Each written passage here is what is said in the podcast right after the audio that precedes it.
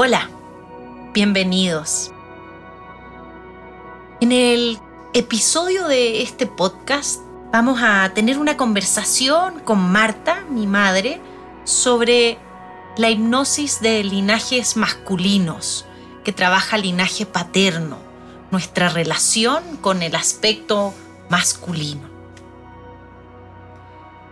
Quiero comenzar por darte la bienvenida, Marta, y que platiquemos y compartamos un poco de qué fue, mm. qué es este, esta práctica de hipnosis para nosotras. Me encantaría que nos platiques, que nos cuentes un poco de tu experiencia con tu linaje masculino, quizás con tu papá, alguna reflexión. Bueno, la verdad es que mm, mientras hacíamos ese, esa hipnosis, ese ejercicio reflexivo que hicimos sobre el linaje paterno, me puse un poco a pensar qué fue mi padre para mí. Y, creo que lo puedo describir eh, como una persona muy inteligente, muy agudo, a quien salvaba siempre el humor. Él era en realidad ante todo una persona que vivía el lado alegre de la vida y era un soñador. También era un reproductor de valores altruistas, la generosidad, compartir, ¿no? Eso era como valores bien profundos y por supuesto el hacer bien las cosas, la honestidad, era incorruptible, ¿no? Eso es un, valor tremendo hoy en día. Tenía una mente muy abierta y yo diría una mente más abierta que mi madre. ¿no? Mi madre era quizás más religiosa, más por otro lado. Él estaba siempre eh, mirando el mundo. ¿no?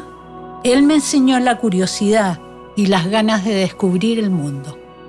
Eso lo aprendí de él la libertad también aprendí de él. Era un enamorado de mi madre y eso lo hacía como, como estar siempre tal vez lejano del día a día de nosotros porque estaba muy pendiente de ella, ¿no? De si iban a salir, de cómo se veía, de cómo, de dónde estaba, qué sé yo, ¿no? Entonces nosotros estábamos por ahí todos corriendo, éramos siete hermanos vivíamos muy contentos y, en este ambiente de mucho amor. Así crecí. Era un lector, un poeta y un gozador. Tremendo. Buenos vinos, comida rica, ¿no? Todo eso lo tenemos, yo creo, tú y yo, ¿no? No era muy, muy práctico en el hogar, no sabía arreglar cosas, nada de eso, no se le daba. Y eso, diría yo, me hizo más independiente de él. No lo buscaba él para que me solucionara cosas, lo buscaba para conversar. Entonces, eh, no me hacía dependiente de él. Creo que hasta como que no le gustaba mucho que dependiéramos de él, en general. Muy libre él. Suena perfecto todo esto, pero yo no me, no me busqué de compañero de vida una persona como él. Me busqué a alguien más sólido en ese sentido que me pudiera apoyar más, que fue tu padre. Bueno, eso es lo que yo te puedo decir de, de mi padre. No sé qué más buscar de él fuera de esos beneficios de, lo que yo adquirí de él, principalmente mi libertad y mirar al mundo como una oportunidad. Me encanta cómo haces esta reflexión tan linda del tata, como cariñosamente llamamos a, tu padre, eh, y a este aspecto de tu linaje masculino con esos valores que te brindó de la libertad, de la curiosidad, del gozo quizás. Eh, y como hiciste esta observación de cómo quizás algo de esa relación se proyecta, ya sea linealmente o inversamente, hacia tu pareja. Entonces, eh, me, encantaría, si es que tienes alguna reflexión, en decir eh, que, en cómo repercutió la relación con tu padre, con el aspecto masculino, con tu pareja, pero a lo mejor también con la relación con tus amigos con, o, incluso laborales con el género masculino. Bueno, es interesante eso ¿ah? y yo se lo atribuyo a él, pero bueno, todo tiene tantas influencias también, ¿no? Eh, yo creo que a mí me hizo eso relacionarme mucho más libremente en todas mis relaciones eh, masculinas en el tema laboral, por ejemplo, siempre mucha independencia, mucha independencia de criterio, eh, muy, no sé, como que no me gustaba que me limitaran. Con toda esta cosa que tenía del tata, de, la infinita libertad y de búsqueda de opiniones, entonces eh, no me gustaban las limitaciones en el ámbito laboral. En el ámbito de las relaciones de pareja y en general con mis amigos, desde el lado masculino, también me relacioné siempre con mucha libertad. No sé si se debían los tiempos o, o qué, pero, pero creo que diría que eso fue algo que me marcó. Qué lindo que buscaste la libertad como o rescataste esa libertad que te brindó tu padre eh, para proyectarla hacia muchos campos de relaciones con lo masculino, ¿no? Eh, quizás también una base de la independencia, de no mantenerte en mm. codependencia. Sin embargo, hace un ratito atrás dijiste, igual buscaste en tu pareja, que fue mi padre, eh, algo un poco más sólido, ¿no? A lo mm. mejor que te ayudara, digo yo, porque obviamente lo, conocí, que te ayudara más con las cosas de la casa, que tuviera esa visión más Em, de contención hacia ti, ¿no? Claro, eh, interesante eso, porque también una búsqueda de algo sólido al lado mío, no confundido conmigo, sino que al lado mío, ¿no? Un, eh, compañero de vida que, fuera pues realmente una, una compañía y no una dependencia ni tampoco alguien que me sofocara, ¿no? Eh, yo creo que eso viene de él y puede ser tomado eh, de distintas maneras, porque a las mujeres nos enseñaban a depender del padre, del, del padre, del marido, del hermano mayor, del jefe, no sé, ¿no? Entonces tener ese aspecto de no querer ser dependiente a pesar de, querer sí tener un compañero. ¿Entiende? Entonces es una relación en independencia. Y yo creo que es algo que las mujeres tenemos que aprender a liberarnos de esa expectativa que tenemos de que venga un hombre a salvarnos. Y eso puede ser interesante al analizar nuestro linaje paterno, cuando vemos que ha sido un linaje que ha sido como muy dominante o incluso maltratador, ¿no? Claro. Eh, un concepto súper interesante para estos tiempos y fundamental de reinterpretar para nuestra salud general es la codependencia. Mm. ¿no? Es realmente en que seguramente culturalmente, familiarmente, no hemos sido como hombres y mujeres educados para ser independientes, sino que constantemente codependientes. Muchas veces las mujeres de los hombres, pero también puede darse a la inversa, ¿no? La codependencia no necesariamente eh, se le atribuye a un solo género para nada. Eh, una de las cosas que yo rescato entonces de la relación de mi padre fue que él eh, también me enseñó independencia, eh, casi desde, desde un discurso estricto hacia la mm, independencia, ¿no? Eh, mi papá le agradezco mucho su exigencia ante la necesidad de yo ser independiente y abiertamente ser claro en su lenguaje de decir que no era aceptable la codependencia para mí, es decir, el depender de una pareja, ni de él, ni de ti, ¿verdad?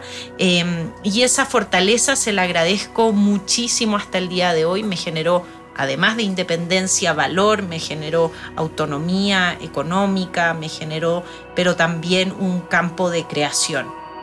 Creo que esos son eh, grandes instancias que yo podría rescatar de mi papá. Sin embargo, considero para mí eh, en particular hubo una época, quizás por la adolescencia, en que recuerdo firmemente el momento en que eh, se cayó del pedestal en que pasó a ser una persona normal, en que vi en él eh, situaciones, emociones, reacciones que, que, me eran de un ser humano eh, común y corriente, desde la ira, el enojo, el, la no capacidad de perdonar y muchos otros detalles que le suceden a cualquier ser humano o a muchos y que para mí... curso de la vida, ¿no? ¿no?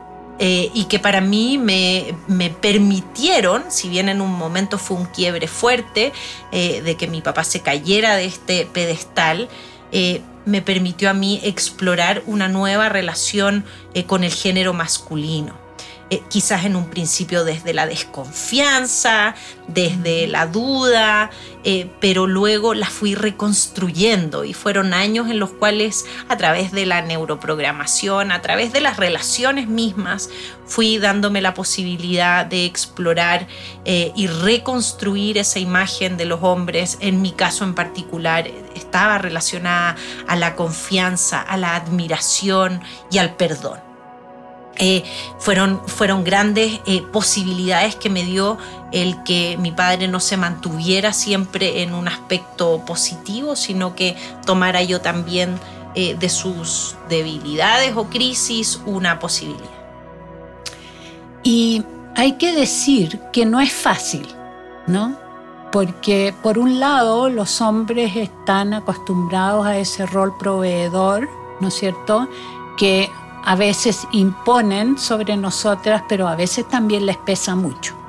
¿no?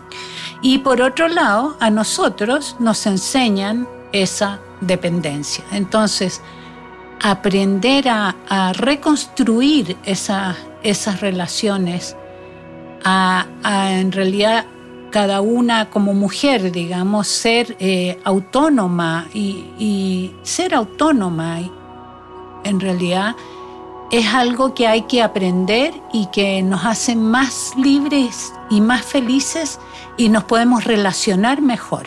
Claro. Y bueno, importante saber que el linaje paterno se trabaja y masculino como hombre y como mujer. Un papá controlador eh, también puede haber ejercido control o sobreprotección sobre sus hijos hombres, independiente del género. Eh, me parece que ahora vamos ingresando al campo de la herida, ¿verdad? Porque hemos hablado quizás desde lo positivo primero o desde eh, nuestras experiencias, pero me parece muy bonito ir ingresando poco a poco a este campo de la herida.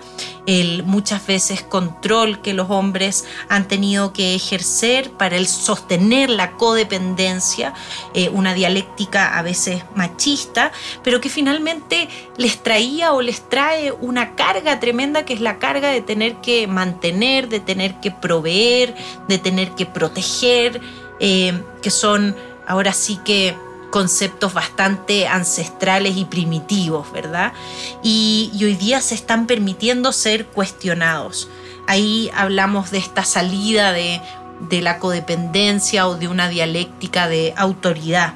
Pero también hay una herida súper fuerte eh, desde el linaje paterno y, el género masculino muchas veces hacia lo femenino y hacia lo masculino, que es la ausencia y el abandono. Muchos de nosotros no nos ha tocado vivir con un papá o ha sido ausente, ya sea porque en presencia no estaba, no era activo ni en su comunicación, ni en su, ni en su eh, constancia, ni en su ni en cómo participaba en la familia, o porque no estuvo, o porque no lo conocimos, o porque nos abandonó, etc. Y creo que esa huella de abandono, ¿verdad? Es muy importante reinterpretarla. lo podemos hacer desde la hipnosis, porque luego nos genera un profundo miedo a relacionarnos mm. desde el abandono. Yo, este, lo que reconozco, Camila, es que, bueno, tiene que ver con mi historia también, es que hay una herida social, ¿no? Y esa herida social, que afecta a hombres y mujeres, por supuesto, eh, tiene que ver con los roles, ¿no? Así lo que decías recién, ¿no? El, rol de proveedor y, el rol de, receptora de esta, de esta, de esta protección, ¿no? Eh, creo que es tarea de ambos eh, superar esos roles, pero también se demora generaciones. Y si uno se remite a las generaciones anteriores se da cuenta, ¿no? Cómo todos sufrieron esos roles, cómo las mujeres fueron siendo dependientes por generaciones y los hombres teniendo ese rol que los llevó muchas veces a abusar, ¿no es cierto? Y a ser maltratadores y todo lo que sabemos, ¿no es cierto? Eh, porque la sociedad le tenía asignado a cada uno un rol y uno era un rol externo en la sociedad y el otro, el de la mujer, era un rol interno dentro de, del hogar. ¿no? Entonces yo reconozco eso como una herida eh, social en la que hay que trabajar mucho por generaciones quizás. ¿no? Pero hay que entenderla también para poder sanarla ahora. Claro, y hay que hablar de que son dialécticas, vuelvo a insistir, que no solamente son del hombre hacia la mujer, sino que pueden ser también inversamente. Eh, el ejercicio de esa dialéctica se da hacia, hacia, y el control se da hacia todos los géneros. Eh, y, en, y en esa reinterpretación de las relaciones desde la independencia, eh, cómo sanar esas heridas, esas heridas de abandono, esas heridas de la falta de comunicación o expresión del cariño, esas heridas de no haber estado presente, de la infidelidad, cómo sanar eh, eh, ese espacio de la confianza con el padre, con el género masculino. ¿Qué opinas tú? Bueno, yo creo que desde el amor, por cierto, ¿no? Pero también desde el reconocer y conocer todo lo que ha pasado, ¿no? todo, eh, toda nuestra historia personal. Creo que al conocer y, y cuando hablo de conocer no me refiero a los datos de que si mi papá fue así o mi, mi marido fue así, me, refiero a una cosa como más ancestral, me refiero a, realmente ponerse a trabajar en tu ancestrología, todo lo que ha pasado antes que ti, que, que tú, digamos, pero que te ha marcado, ¿no? Creo que la única forma de sanar eso es conociendo y reprogramando. Y también con mucha sin dudas, ¿no? Sin dudar desde, el, desde, desde mi rol de mujer, digamos. Los hombres también tendrán que hacerlo y reafirmarse como puedan en el encuentro que van a tener de estas mujeres que están también siendo más, eh, más busquillas en ese sentido. ¿no? Entonces ambos tienen que reconocerse reprogramarse y vivir para vivir mejor. Claro, el arte de recordar a través de la hipnosis de sanación y poder neuroprogramar aquella historia que nos hemos contado de nuestra relación con el padre, con el linaje masculino, con los hombres, pero también, como dices tú, Marta, de aquello que no sabíamos, ¿verdad? De rescatar el linaje de los ancestros más atrás, que muchas de, los, de las eh, creencias y percepciones más profundas y, quizás miedos que tenemos en relación a ese linaje vienen de esa información de más atrás. Entonces nos gustaría invitarlos, invitarlas a que practiquen el audio de hipnosis de linaje paterno para trabajar este aspecto masculino no solo una vez, sino que varias veces, porque sin duda tenemos mucho que reinterpretar por ese canal. Eh, a abrirse a perdonar, a modificar, a soltar, a crear relaciones más independientes y llegar a la raíz de gran parte de los miedos que condicionan nuestras relaciones con, con el género masculino en sus diversas formas y orígenes. Eh, para practicar este audio es bueno y les sugerimos que tengan, que usen audífonos.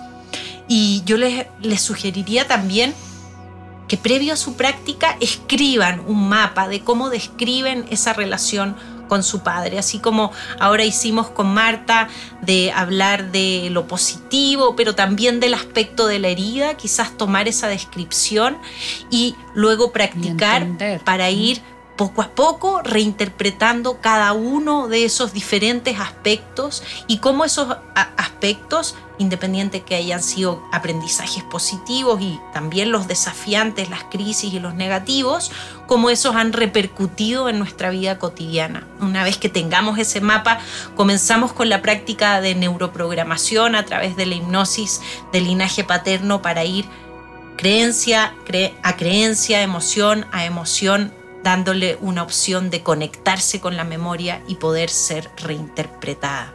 La idea, tal como, como tú bien dices, Marta, es tener relaciones con paciencia entre todos que se vayan reinterpretando y generando en mayor armonía.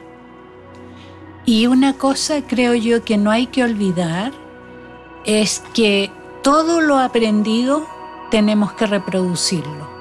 Nosotras somos las educadoras de nuestros hijos también, ¿no? Y como familia, o sea, yo con mi marido voy a, educar a un hombre, ¿no? A un hijo. ¿Cómo lo educo? Todo lo que yo he aprendido en las terapias o en las distintas formas de aprender que tengamos, hay que reproducirlo con una nueva articulación, con nuevos roles, con nuevas, nuevos parámetros. Sin duda, todo lo que vamos reprogramando de nuestros linajes paternos y maternos, lo vamos mm. reproduciendo no solo con nuestros hijos, incluso si no tenemos hijos, lo reproducimos en nuestras relaciones de todo tipo. Entonces ser conscientes de que estamos siempre reflejando esas fortalezas y heridas de nuestros linajes femenino y masculino hacia todo nuestro entorno y debemos honrar eh, y tomar conciencia de esa responsabilidad. Esperamos que les sea del mayor beneficio esta hipnosis del linaje paterno para sanar todo el aspecto, la relación con lo masculino. Y muchas gracias mamá por esta nueva oportunidad de seguir sanando juntas. Gracias, hija.